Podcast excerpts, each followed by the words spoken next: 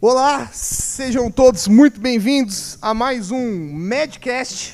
O Medcast é o podcast do Colégio Objetivo Assis, dos cursos pré-vestibulares do Colégio Objetivo Assis. É aqui que nós discutimos alguns temas de extrema importância e relevância para os principais vestibulares do país. Muito bom!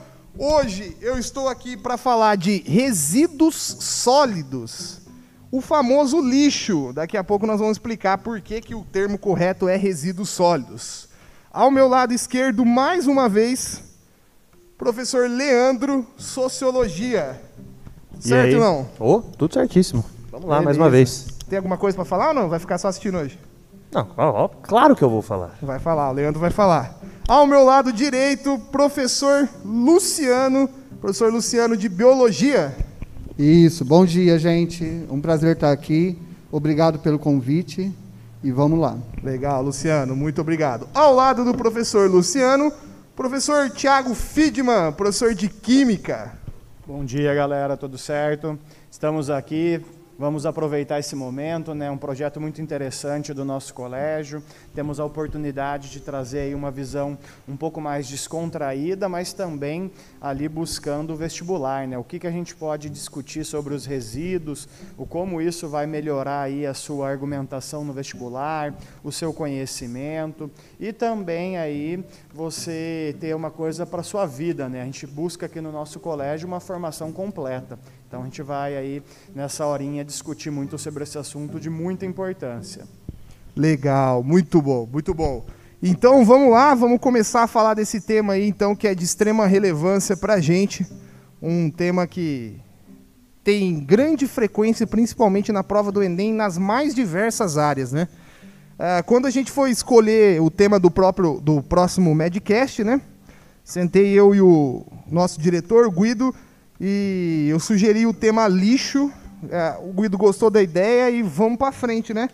E aí começamos a convocar os professores e foi engraçado que os dois que estão ao meu lado direito aqui falaram a mesma coisa. Não, não é lixo, é resíduos sólidos. Então gostaria de começar é, esse, essa conversa, Luciano. Queria que você explicasse para gente por que, que lixo não é o termo correto. É, porque nós temos o esgoto, que é um resíduo líquido, e tudo que não é esgoto é resíduo sólido. Ou que não é esgoto, que não é gasoso, tá? é um resíduo sólido. É, é importante a gente salientar é, que só o ser humano produz lixo, que nenhum outro animal produz lixo. E a gente tem que gerenciar esse resíduo, de alguma forma. É, a gente tem vários tipos de resíduos sólidos. É claro que normalmente a gente fala muito do resíduo doméstico, que é o que a gente pode gerenciar. É, mas tem o, o resíduo industrial, é, tem o, o, entulho, que é um outro tipo de lixo que dá muito trabalho. Então, existem vários outros tipos de resíduos sólidos. Legal, muito bom. E olha que interessante, né? Veja esse levantamento que o Luciano fez. Só nós, seres humanos, produzimos lixo. Só nós. Então, por que, que a gente produz tanto lixo assim? Pode falar disso aí pra gente? O que acontece? Oh, então vamos lá. Bom, para a gente falar de por que, que a gente produz tanto lixo, ou resíduos sólidos, vamos aqui usar os termos corretos, senão vou tomar uma, uma bronca aqui dos meus colegas. Então, a grande questão que a gente tem que colocar aqui é que a gente tem que tomar muito cuidado com essa argumentação, porque a gente discute muito uma coisinha bem interessante, não só dentro da sociologia, mas das ciências humanas como um todo, que é a bendita da sociedade de consumo. Mas a gente tem que tomar muito cuidado com esse conceito de sociedade de consumo, para a gente não acabar indo só para uma visão muito negativa desse processo. E claro, a questão negativa ela está bem em pauta e a gente precisa discutir isso. Mas vamos então primeiro tentar compreender. Né? Eu acho que a gente já começou o assunto de uma forma bem interessante, né? falando que o homem é o único ser do planeta que produz lixo. Tá? Mas por que, que a gente produz tanto lixo? Se a gente fazer um, um breve histórico da sociedade, as primeiras sociedades humanas produziam lixo, mas a maioria era lixo orgânico, era coisa que a própria natureza tinha ali um processo natural de decomposição. O grande ponto foi a Revolução Industrial. A Revolução Industrial, a questão não é só a quantidade que a gente começou a produzir, porque claramente a Revolução Industrial aumentou a produção justamente para aumentar o lucro, certo? A gente sempre tem que lembrar desse fator econômico. E é aí que está a grande questão. A Revolução Industrial, trazendo esse aumento de produção, ele trouxe junto a ideia do aumento do consumo. A gente só consegue gerar lucro se houver consumo. Mas ok, vamos então falar desse consumo. A gente está falando de um consumo de tudo. Quando você come, você está consumindo. Quando você compra uma roupa, você está consumindo. Você consegue viver sem comer? A gente consegue viver nessa nossa sociedade tão virtual sem consumir esse tipo de produto? Ou seja, o consumo ele faz parte hoje da nossa vida. Então, a questão central do problema não é o consumo em si, mas é a forma com que a gente faz esse consumo.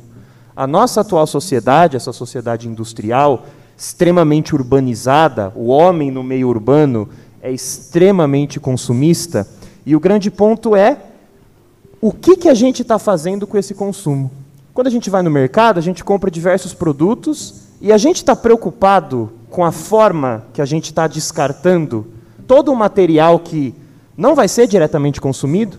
Quando você abre uma embalagem de algum alimento que você compra, você come, e aquela embalagem? O que, você está fazendo com ela? Né? Essa questão do descarte, que vai ser discutida aí depois com mais clareza, ela é essencial para a gente entender o processo de onde está o grande problema do consumismo. Nesse quesito, a gente pode pensar de como que essa sociedade de consumo a gente pode até citar como a gente vive dessa aparência do consumo. O sociólogo polonês Zygmunt Bauman, ele fala muito que hoje nós somos basicamente mercadorias. A gente se relaciona a partir das nossas relações de consumo. Quando eu olho para alguém, nitidamente eu vejo qual a relação que ela tem com o consumo. As roupas que ela veste, o celular que ela compra, o carro que ela tem. E a gente sim se baseia as nossas relações sociais em cima disso. A gente tem um conceitinho bem legal, que isso aí inclusive pode ser até usado na geografia, né, na própria história, que são os conceitos de obsolescência. Isso eu acho bem interessante, porque a gente tem duas, né? E uma delas a gente discute muito pouco. O que a gente chama de obsolescência programada, que parece que hoje a indústria produz propositalmente para os produtos não durarem muito, justamente para esse processo de consumo se manter sempre ativo. Mas a que eu acho que eu consigo trazer mais interessante para uma visão até da sociologia é o que a gente chama de obsolescência perceptiva ou obsolescência percebida. O que, que é isso? Esse ano eu comprei o iPhone X9 4 272. Só que seis meses depois já saiu um modelo novo. E eu, por estar dentro de uma sociedade de consumo, me sinto atrasado se eu não tiver esse modelo novinho que saiu. Mas o meu celular ele já é bom. Eu não preciso me atualizar. Mas existe uma quase uma pressão social que faz a gente ter que sempre estar atualizado nesse nosso consumo. Só que o problema é, a partir do momento que eu não uso mais esse celular aqui, o que, que eu faço com ele? Qual que é a grande questão? Para onde que isso aqui vai? Como é que esse descarte está sendo feito? E principal, o que, que é isso aqui? Quais são os componentes que eu tenho aqui? Como é que isso vai se degradar na natureza? E aí a gente envolve uma questão até de política pública. Porque você na sua casa, separando o seu lixo, o lixo orgânico, o lixo reciclável, não, tudo bem, você está fazendo uma coisa muito boa. Mas, usando um conceito aqui da nossa cidade, todo mundo sabe para onde vai o lixo de Assis? Onde que a gente descarta esse lixo? Tanto o lixo reciclável quanto o lixo orgânico, para onde ele vai? Luciano vai falar disso. Exatamente. Hein? Então esse é um ponto importante, porque a gente precisa conhecer isso. Porque não adianta só a gente separar se a gente não está sabendo para onde vai esse, esse lixo que a gente está produzindo. E o grande ponto é, no Brasil, cada pessoa, em média, produz mais de 300 quilos de lixo por ano. Ou seja, a gente tem uma quantidade de lixo nessa nossa sociedade de consumo extremamente alta. Então, muito mais importante do que a gente só entender o porquê que a gente tem esse consumo exagerado, É a gente procurar novas formas de diminuir esses nossos padrões de consumo, tá? Mas compreendendo que o consumo é necessário na nossa sociedade, e aí não tem como a gente fugir dessa questão ambiental. Para onde está indo o nosso lixo e como que a gente deve fazer esse descarte. Legal, top. Tiagão, nessa parada aí entra então o plástico, né? Ou não? Que é um dos Exatamente. principais problemas aí, um dos lixos mais complicados de degradar. O que, que acontece com o plástico, cara? Explica pra gente. Exatamente. E olha, com essa introdução aqui, né, a gente consegue ficar três horas nesse podcast discutindo aí diversos pontos, né? Vou pegar um pouquinho aqui. Primeiro, quanto lixo a gente produz, né? Quanto lixo? Ah, o Brasil aqui produz em torno de 80 milhões de toneladas por ano. O que, que é isso? A gente não tem noção de quanto lixo a gente produz, né? É muito lixo. Ah, a gente pode falar que a cada dois dias tem um Maracanã cheio de lixo. É muito lixo. E desse lixo, 80% a gente chama ele do quê?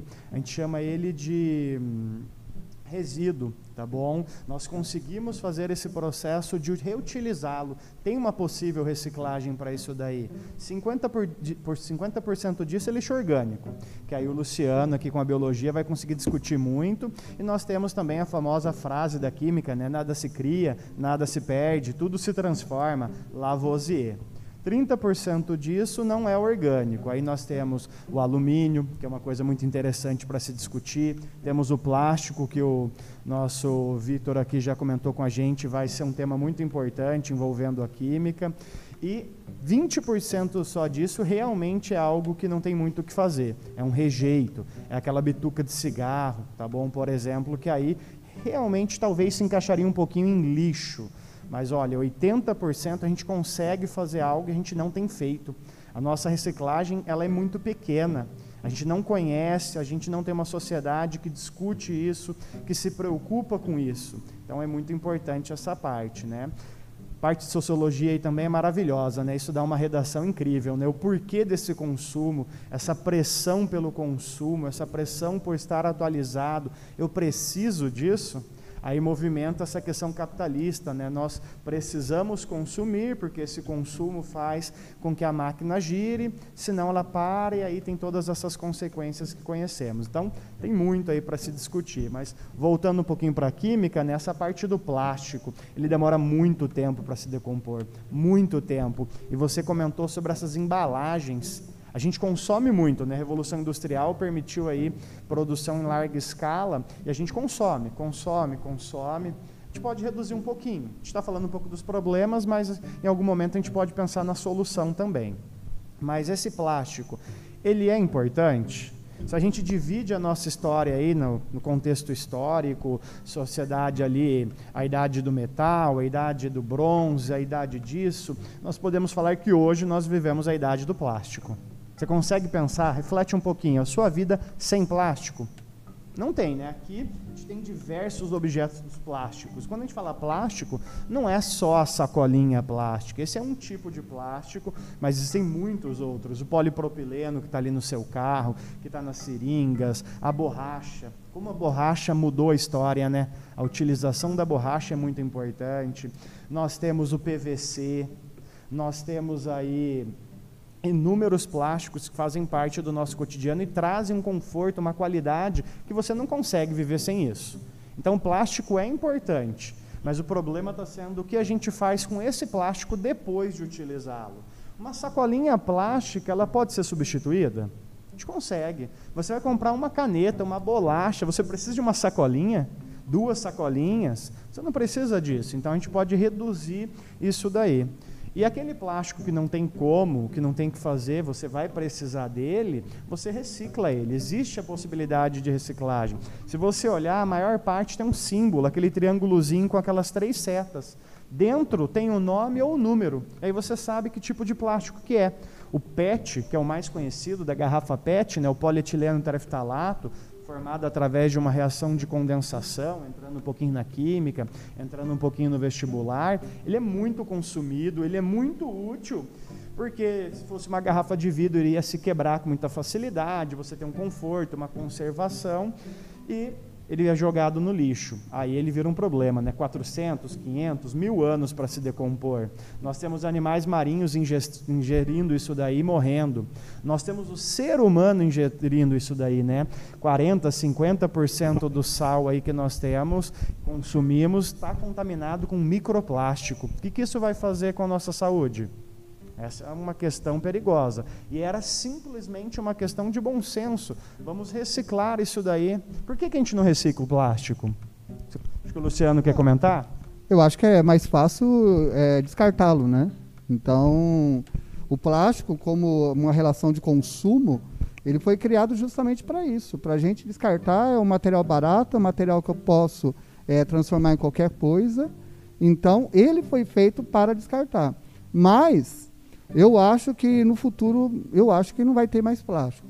Tá? Eu acho que vai chegar o um momento na nossa relação de consumo e que a gente vai ter consumido tanto o nosso planeta que a gente vai chegar no momento e falar, ó, agora a gente vai parar com esse tal de consumismo. Em algum momento na história tem que acontecer isso. Agora, a questão do microplástico foi muito bom você ter falado. Do ponto de vista biológico, a gente não sabe ainda quais são os efeitos do microplástico no nosso organismo. Já tem algumas pesquisas saindo é, falando que talvez, mas talvez, é, gere câncer. Então, uma, é, vai causar alguma mutação no DNA e esse DNA pode aumentar os casos de câncer. Então, é essa questão de que a gente tem que pensar no meio ambiente como sendo a nossa casa. Tá? Inclusive, ecologia significa isso. Ecologia é o estudo da casa. Tá? Oikos é casa. Então, é, se a gente não pensar no meio ambiente como a nossa casa, e se a gente deixa a nossa casa bagunçada, tá, a gente tem doença. Tá? E é o que está acontecendo com a gente. A gente está ficando cada vez mais doente. Tá? Essa coisa da Covid é, era esperado pelos biólogos, tá? da gente estar tá invadindo o ambiente e esse ambiente vai reagir contra a gente e isso vai piorar. Tá? Na questão do microplástico, a gente fala muito de canudinho, que vamos proibir o canudinho. Eu assisti um documentário ontem, muito legal, é, na Netflix, tá? É, mais ou menos é traduzido como Conspiração no Mar, tá? Muito legal o documentário. E ele fala que o problema não está tanto no plástico. O canudinho é 0,004% que tem no mar. Tá? O que tem no mar, 40%, são redes. E essas redes estão matando os peixes. Redes velhas que o pessoal joga, que o pessoal descarta. Esse material da pesca está matando os pesca peixes. Pesca de arraste, né? Pesca de arrasto.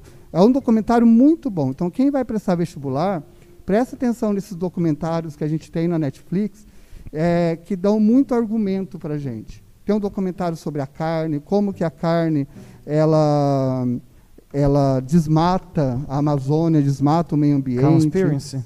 Oi? Conspiracy. Isso. Muito bom. É, então tem vários documentários que dá para vocês pegarem como base, até como argumentação. Legal, muito bom. É, então o plástico ele é um problema aí, dentre tantos problemas que a gente tem com lixo, que vai ter que ser resolvido de alguma forma, em algum momento o ser humano vai ter que encontrar a solução e existem soluções, né? A gente vai debater isso mais próximo de fechar, né? É, o que fazer para diminuir um pouco esse problema que a gente causa. Tudo bem ou não? Só um comentário aqui. Eu, eu acho que não vai ser uma questão da gente não utilizar mais o plástico, mas vai ser uma utilização muito mais consciente.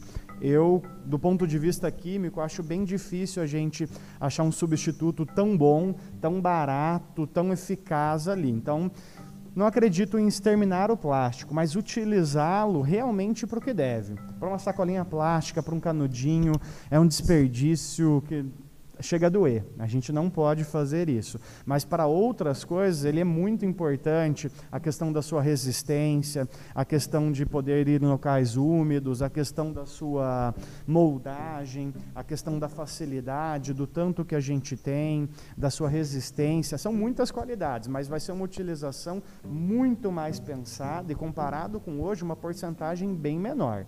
Bem menor mesmo, e se preocupando com uma coisa que não existia no início, que ele foi feito para descartar, mas como o consumo cresceu, cresceu, cresceu, esse descarte está sendo um problema. Então acho que vai ter uma preocupação com o final. Minha esposa é química também, né? Ela trabalhava numa parte ambiental agora onde se preocupa com tudo que entra e tudo que sai dessa empresa. Ela tem que falar o tanto que entrou e como está saindo, para onde está saindo, qual é a destinação. Um abraço aí para Gabriela.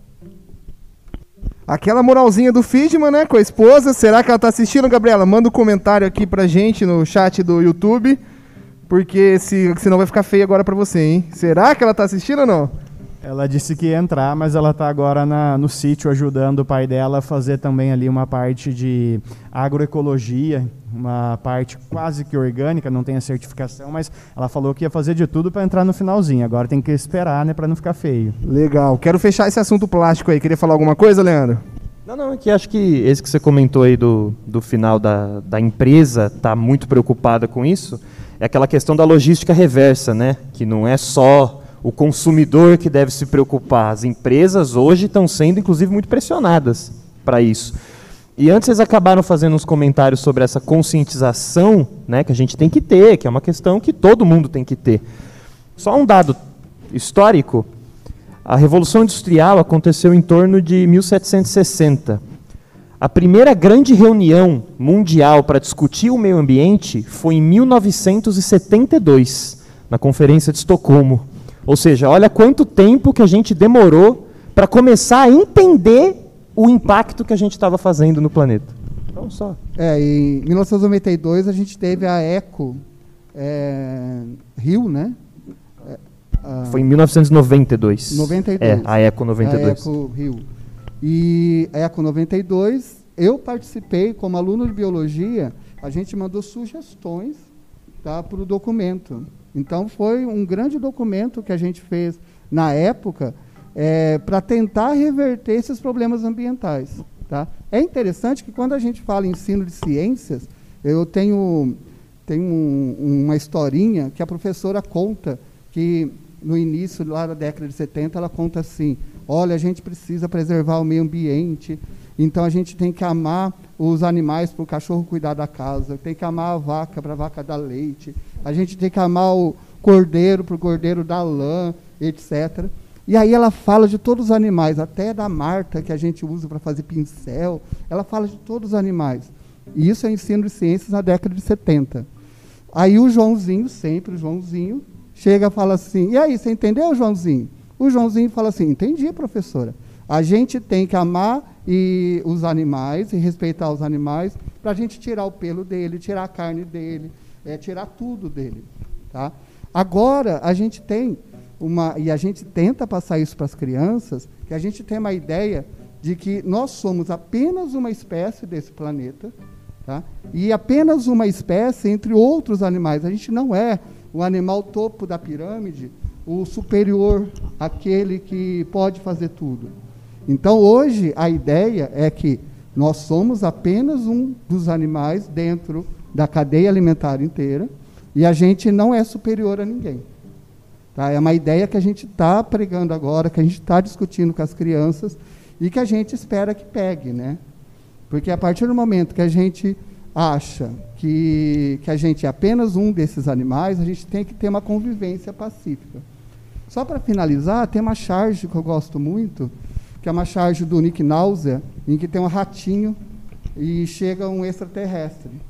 E o extraterrestre chega para o ratinho e fala assim: é, terráqueo, me leve para o seu líder. Ou seja, o rato é terráqueo quanto, tanto quanto a gente. É essa que é a visão é, da ecologia, essa que é a visão é, mais moderna, né? Legal, muito bom. A Paula, professora nossa aqui também, falou ótimo tema, parabéns pela iniciativa. Rodolfo, só feras. E a Gabriela Fidman respondeu: Ah, tô aqui sim, só demorei uma vida para descobrir como comentava. Aí, esposa tá dando uma moral pro Fidman muito então, obrigado. hein?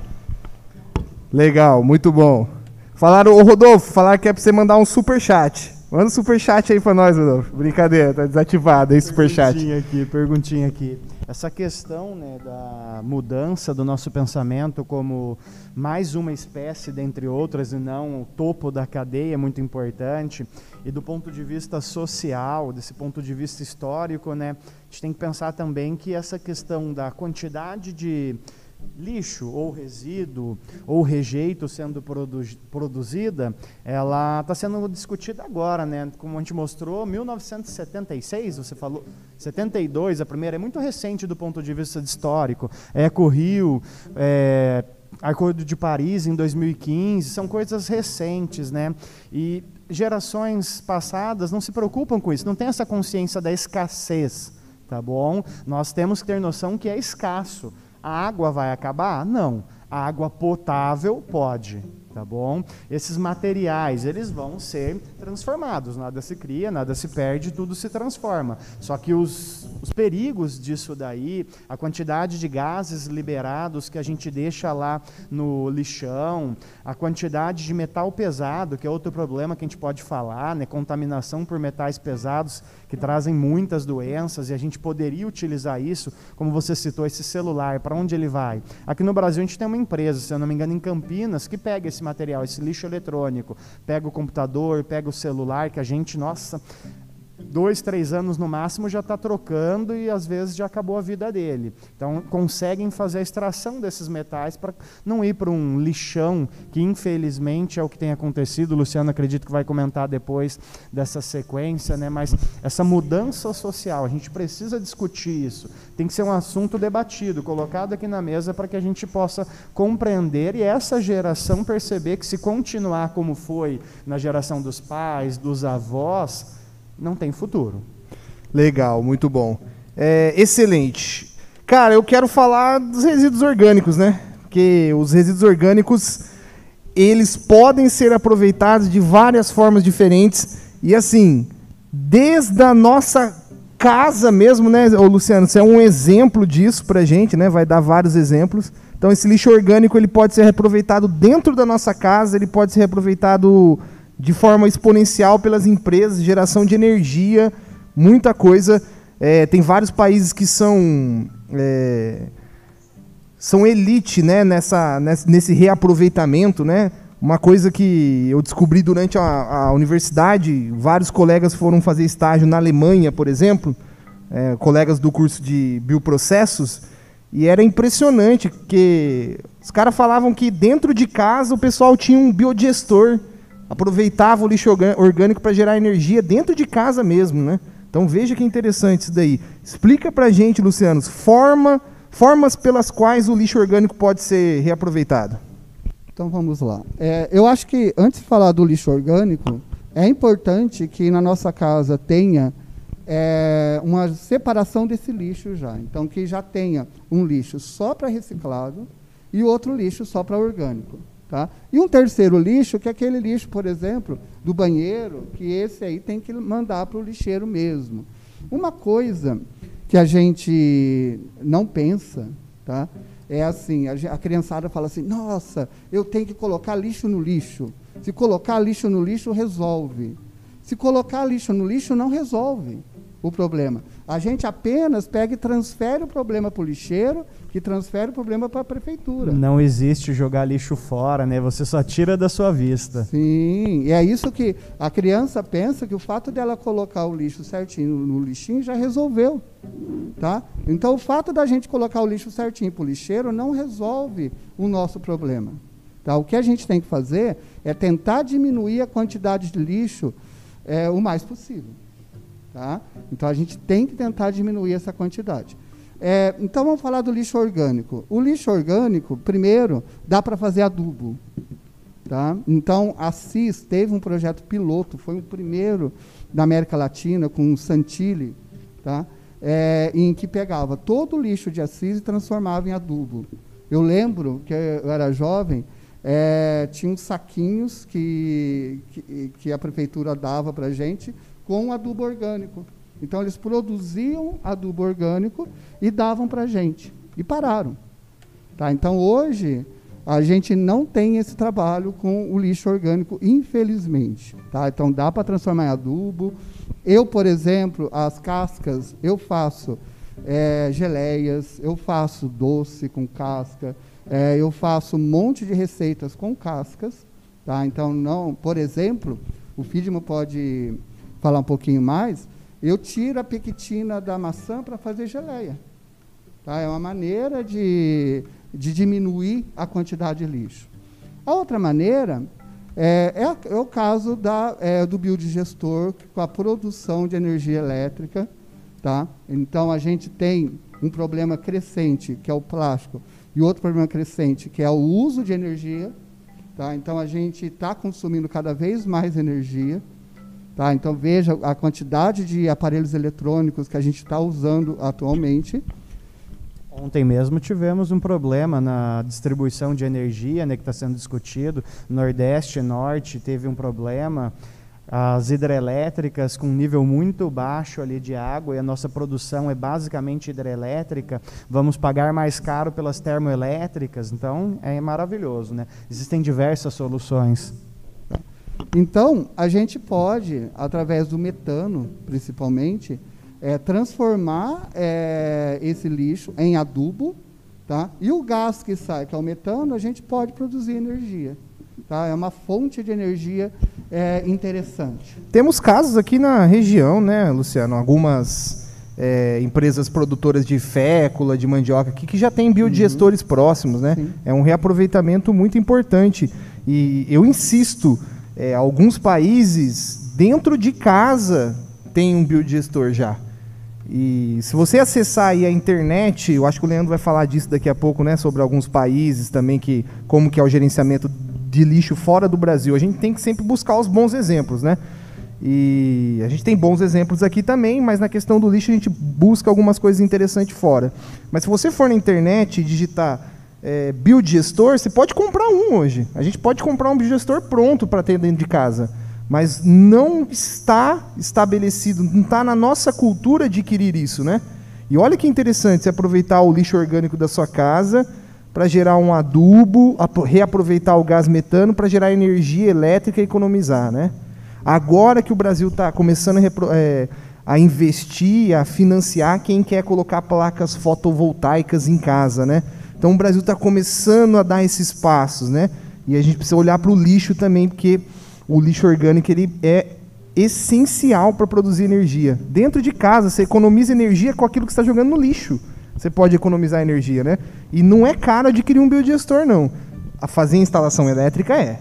Por isso que tem que ter investimento, financiamento, né? O país precisa ajudar. Mas comprar um biodigestor não é caro hoje, um de tamanho pequeno para dentro de casa, né?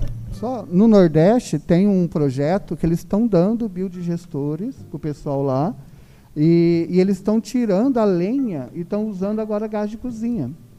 Tá? E para a moradora que estava lá, ela falou assim, o quanto que era bom para ela não ter que ficar o dia inteiro procurando lenha, é, deixar a lenha seca e depois ficar com a casa cheia de fuligem. Então, olha que interessante, só para ficar claro isso daí. Gás de cozinha. Então, o biodigestor, ele é um isolado, as bactérias ali dentro consomem esse lixo orgânico, esse material orgânico, produzem o metano. Você pode jogar isso aí para um gerador, a biogás, e transformar isso em energia elétrica, mas você pode encanar e usar como gás, gás de cozinha. Algumas as empresas de fécula fazem na maioria isso ainda, não geram energia, né? Exatamente. Certo, Tiagão? Aqui na nossa região a gente tem em Beirarema uma que eu sei, e é um pensamento de longo prazo, né? Instalar as placas fotovoltaicas a gente recupera em 10 anos. Acaba sendo um problema social, nessa né? sociedade tão imediatista, esperar 10 anos para compensar, mas compensa. É, mas na indústria acaba não sendo tão longo prazo. Um ano, dois anos no máximo, já recupera isso daí, você está gerando energia. Então é uma questão que compensa financeiramente, socialmente, ambientalmente. Existe essa situação aqui citada que locais de difícil acesso, você melhora a condição de vida da pessoa.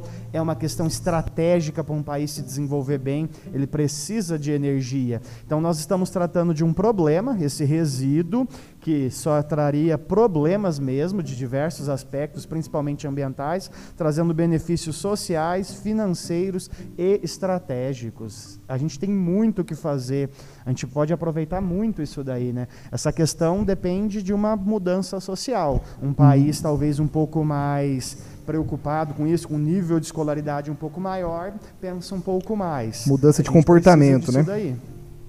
É, as, a, as usinas hidrelétricas já chegaram no limite. Não tem mais como fazer usina hidrelétrica no Brasil. Tá? Então, agora a gente vai ter que buscar outros meios de produção de energia elétrica. Nem é interessante depender só de um. Você tem que distribuir isso. Nós temos aí a possibilidade da energia solar no nosso país. Nós podemos essa questão do metano em qualquer local, basicamente, né? Legal, muito bom. Como é que é fora do país essa questão aí, Leandro? Não, e é legal que a gente acabou caindo nesse assunto da, da geração de energia e, e como que esse assunto está inteiramente ligado com a questão do, do lixo, né, dos resíduos sólidos, porque se a gente produz muito, consequentemente, a gente precisa gerar muita energia. E esse é um ponto que eu acho interessante, porque a gente estava falando, por exemplo, agora de como que a energia solar ela consegue, nossa, tá, tá colocada nessa questão do desenvolvimento, né? Regiões ali mais afastadas que podem usar esse tipo de energia, até para uma questão de desenvolvimento regional.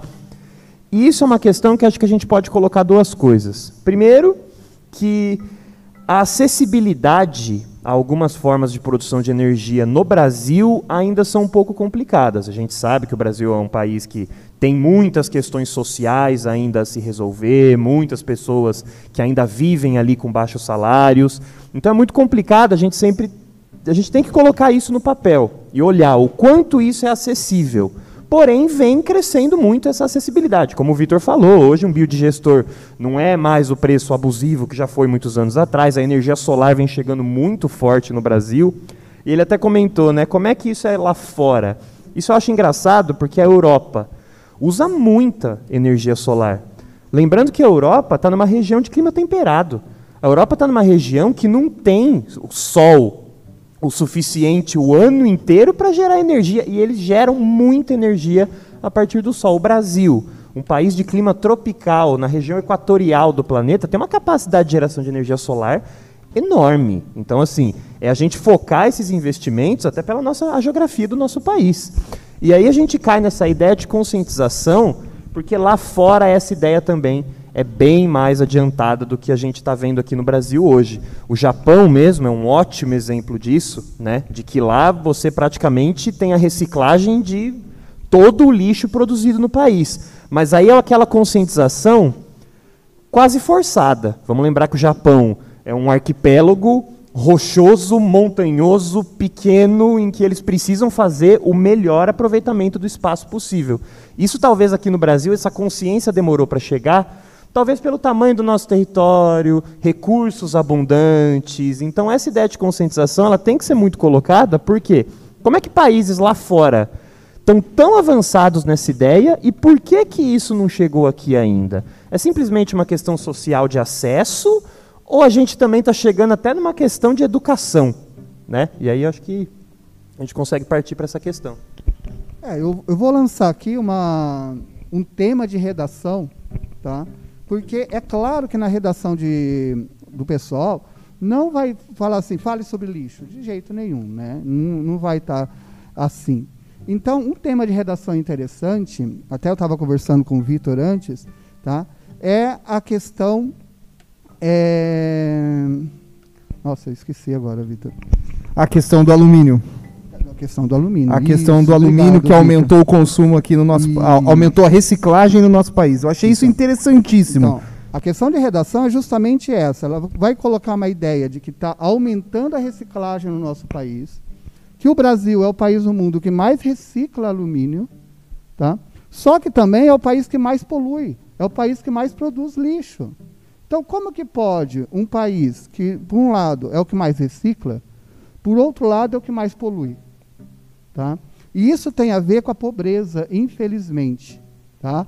Ah, eu estava assistindo Voz do Brasil um, um mês atrás, antes de ser convidado pelo podcast, e o ministro do Meio Ambiente estava falando, eles estavam levando cacetado de tudo que é lado no mundo inteiro, porque não estavam preservando a Amazônia, tá? e eles lançaram, na Voz do Brasil, um programa de que o Brasil é o maior reciclador de alumínio é o maior reciclador de plástico do mundo e que o Brasil está bem na parte ambiental. Só que não há uma política pública para reciclagem de alumínio e reciclagem de plástico. Tá? Então, é isso que a gente deve discutir no vestibular. Não podemos é, garantir a, a, reciclagem apenas por causa da pobreza.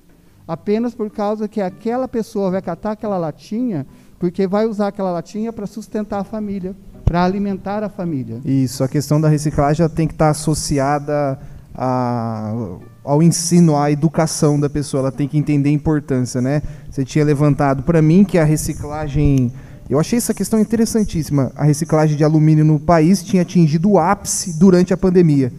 Por quê? É, aumento de desemprego, esse aumento de desemprego, de desemprego foi gerando é, mais autônomos, o pessoal teve que procurar novas fontes de renda e começou a aumentar o a reciclagem de alumínio. Olha a correlação, né? Exatamente. É muito, é muito mais barato você reciclar o alumínio, em torno de 95% mais barato fazer a reciclagem do que a extração dele através da bauxita, pela eletrólise. Gasta muita energia. E aí o alumínio ele tem um um valor interessante, 3, 4, 5 reais o quilo, nós temos esses catadores conseguindo fazer uma renda com isso. Já no caso do plástico, é um material bem mais barato. Então não é não compensa tanto você reciclar ele do ponto de vista apenas financeiro. Né? Nós temos essa questão social, para mostrar como é tudo integrado. Né? A gente fala na escola, às vezes, muito separado, muito cada um na sua caixinha. Isso é química, isso é física, isso é biologia, isso é sociologia, mas não, está tudo relacionado. Nós temos isso aí tudo junto. É muito interessante. Eu faço parte do CONDAMA, que é o Conselho Municipal do Meio Ambiente de Assis, tá? e lá está tendo uma reclamação muito grande do pessoal da cooperativa de catadores de recicláveis, é que o pessoal está roubando reciclagem. Então, quando a gente coloca na nossa porta os reciclados, chega um pessoal que está passando fome, pega todo o reciclado bom e só deixa o ruim para a cooperativa. Então, a cooperativa está passando necessidade, por quê? Porque, é, porque o pessoal está roubando recicláveis. É, exatamente. Na verdade, é um catador que não tá. Esse é um problema antigo em Assis, cara. Desde quando eu tive alguns trabalhos sociais também na cooperativa aí de catadores de materiais recicláveis de Assis, quando estudava na Unesp ainda. Esse é um problema bem antigo e que só está aumentando, né? A gente separa, para quem não sabe, em Assis tem uma cooperativa de catadores de materiais reciclável. Você separa e eles passam para pegar. Só que como aumentou a informalidade, o desemprego, tem pessoas que estão vindo pegar antes deles, né? E, e, eles fazem todo o processo de separação, destinam tudo corretamente, e eles não estão conseguindo atender mais pessoas, né? Então vejam que, que problema sério isso, né? Mas é isso. Então é, a questão é educação e como a gente vai reverter esse processo, né? Então para reverter a gente precisa apontar soluções, né? E aí cai nos famosos R's da vida, né, Luciano? Gostaria que você falasse para a gente que esse é um ensino clássico de ciência, né? O que, que são os famosos R's aí associados ao lixo? É, quando eu era criança eu aprendi o P, né? O P era poluir e apenas poluir, né? Agora, depois do P são os R's. É, tem gente que fala em quatro R's, eu gosto de falar de três R's, tá? Que a, a primeiro R é repensar. Então, repensar no nosso consumo. Será que realmente eu devo comprar isso? Será que realmente eu preciso comprar aquilo? É, pensem que quando a gente compra, a gente não compra só o celular, a gente compra embalagem também. Será que precisa vir com embalagem? Precisa vir por trás da embalagem vai ter um plastiquinho, depois vai ter um, o plastiquinho do celular, é, depois vai ter uma sacola, que aí o vendedor. Então, olha a quantidade de embalagens que a gente usa só para comprar um celular. Eu acho um absurdo no, na perfumaria a quantidade de embalagens que a gente compra quando a gente compra um perfume. Tá? Então, isso tem a ver com esse consumismo e tem a ver com essa coisa do repensar. Será que realmente eu preciso fazer isso? Será que realmente eu preciso comprar isso? Será que realmente preciso comprar um celular novo, um carro novo? Tá? Então, até que momento eu preciso comprar realmente aquilo? Tá? Então, a questão do consumismo. O segundo R é a questão da reciclagem, da gente colocar esse material para reciclar. Tá? Então, a gente deixa para a cooperativa, no caso de Assis, não sei no caso é, de Palmital, como eles fazem lá. Existe uma cooperativa lá também para fazer esse processo de reciclagem. Ah, não sei se vocês sabem a quantidade de lixo que a gente produz em Assis, tá? Mas ah, qual que é o destino de, do lixo de Assis? O destino é, é lá em Quatá. Então a gente não tem aterro sanitário em Assis e a gente tem uma dificuldade muito grande porque a gente briga. É, eu lá dentro do Condema a gente fala, mas por que que não tem Assis? Tá? Não sei se vocês sabem. É, passando a Raposo Tavares, a gente não pode ter é, nenhum lixão, nada para colocar lixo é, na reta da Raposo Tavares. Por quê? Porque a gente tem um aeroporto. O aeroporto atrai urubu. Tá? Então a gente não pode ter. No horto, a gente também não pode colocar próximo. Tá? Porque tem uma zona lá, é, uma zona que eu não posso colocar perto do horto. E perto de Cândido Mota também eu não vou colocar. Então, a CIS, é difícil a gente colocar é, algum lixão, é difícil a gente colocar é, algum lugar para de destinação do lixo. Então, a CIS optou por vender o lixo, pagar para alguma cidade, que no caso é Quatá, para a gente depositar o nosso lixo lá.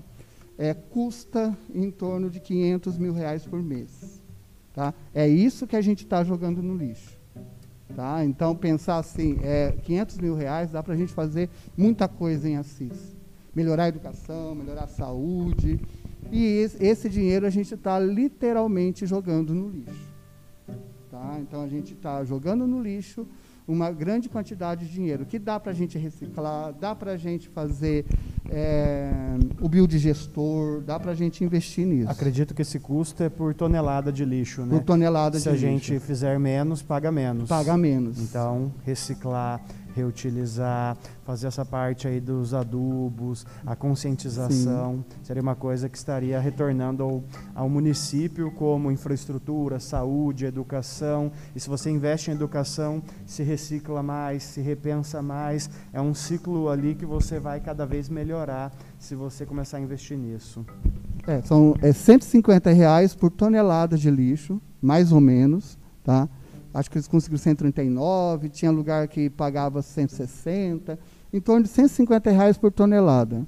É o quanto que a gente gasta é, de lixo para colocar o nosso lixo. É, 150 reais é 15 centavos por quilo de lixo. Tá? É muito. Então, quando a gente compra aquele material que depois gente jogou fora, a gente não pensa que a gente está pagando para a gente também dar um destino a ele. Legal. Opa, fiquei sem áudio aqui. Legal, muito bom. É, então acho que o caminho é esse, né? Temos aí, já entendemos o problema, já apresentamos algumas soluções, vimos diferentes perspectivas e é isso, né? O caminho é, é educação sempre, né? Sempre cai na mesma conversa, né, não, Luciano? Sempre educação.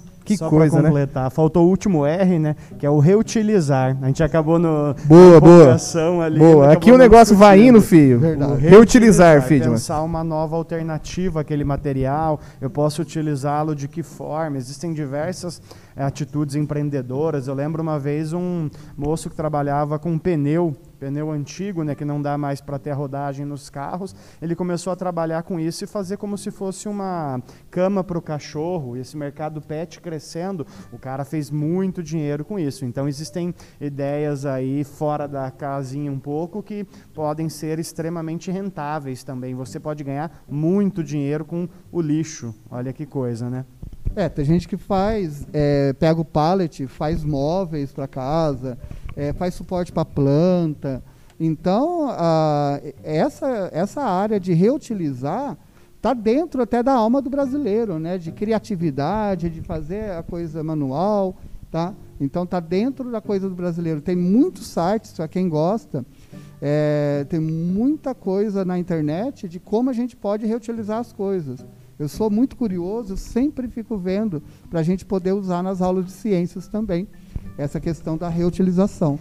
Eu mesmo, hum, ah, não sei se o podcast não vai mostrar, mas eu trouxe três vasinhos que eu peguei lá de casa, um pote de iogurte, e eu usei para fazer um vasinho.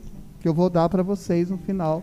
do Aí nosso sim, podcast. hein? Top, show de bola. Então, quem, vasinho para suculento. quem tá só ouvindo o áudio não, não pegou aí, mas a gente tá. Quem tá ao vivo tá vendo aqui que o professor Luciano trouxe um presente pra gente, algumas suculentas aí plantadas em potinhos reaproveitados. Muito bom, legal demais.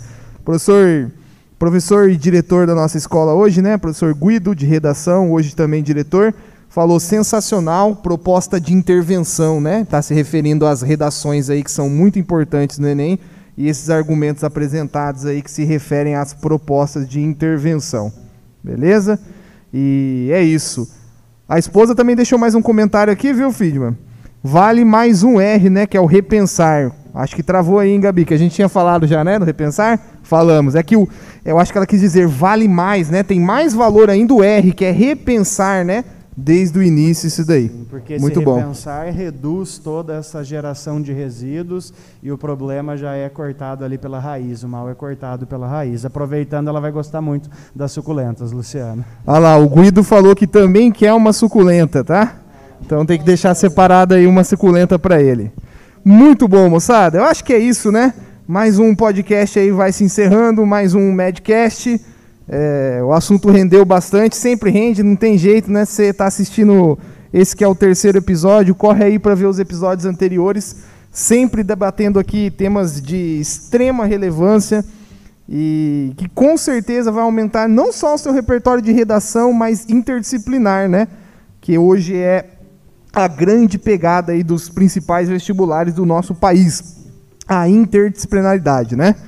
Então, quero agradecer a todos pela presença, professor Leandro, agradecer também ao professor Luciano e ao professor Friedman, que toparam estar aqui ne- nesse sábado comigo para fazer mais um Medcast que foi sensacional. Muito obrigado, gente. É, tamo junto, um grande abraço e até a próxima. Valeu!